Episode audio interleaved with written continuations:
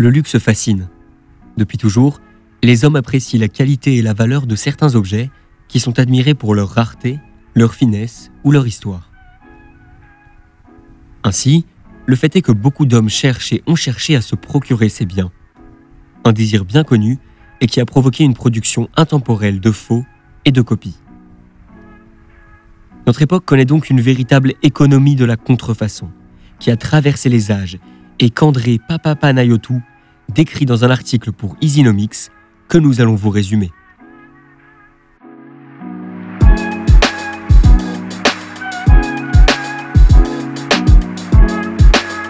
Je suis Lucas Bezem pour Gamma Nouvelle.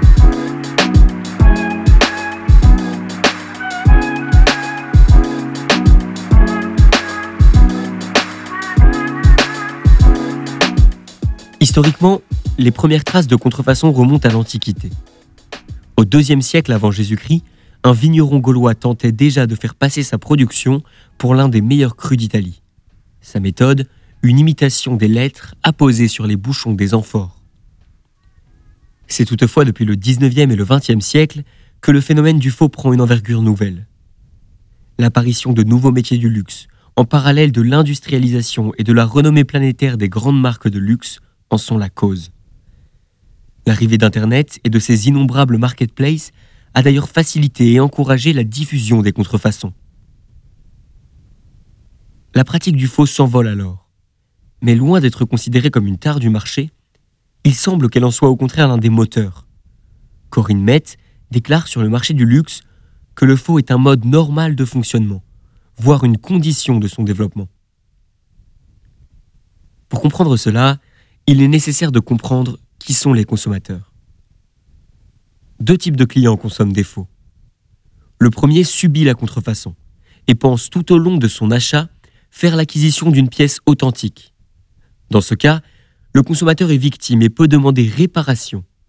On parle de contrefaçon subie. La seconde catégorie, c'est la contrefaçon délibérée. Le produit ne laisse aucun doute sur le fait qu'il est un faux. Dans cette catégorie, le facteur d'achat est le prix. Le consommateur renonce à la qualité et à l'authenticité pour obtenir l'image au moindre coût. Les raisons sont donc utilitaristes le consommateur est à la recherche d'un statut qu'il ne peut obtenir financièrement. Pour lui, la qualité ou l'authenticité ne sont donc pas aussi intéressantes que le statut luxueux, même si ce dernier est faux. Le faux rencontre donc un franc succès. Il permet de commercialiser un statut détaché de la qualité et de la finesse d'une véritable pièce. L'engouement des consommateurs à son égard est donc un phénomène social réel et cohérent. Néanmoins, la législation française voit d'un mauvais œil cet engouement et mène une lutte sévère contre la contrefaçon. La protection de la propriété intellectuelle et les procédés d'identification des pièces se sont renforcés ces dernières années. Et la législation française est l'une des plus répressives de l'Union européenne. Malgré les mesures, la culture de la contrefaçon continue de se propager en France. Si bien que même les marques de luxe l'approprient et en détournent les codes.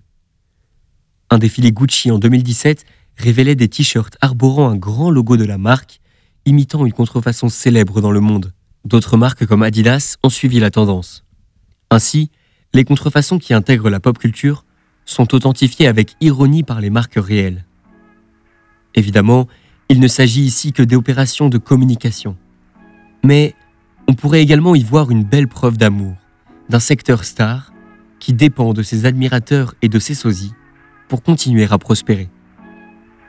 Quoi qu'il en soit, tant qu'il y aura des clients chez les marques de luxe, les hommes continueront de les imiter et de faire perdurer le commerce d'un statut.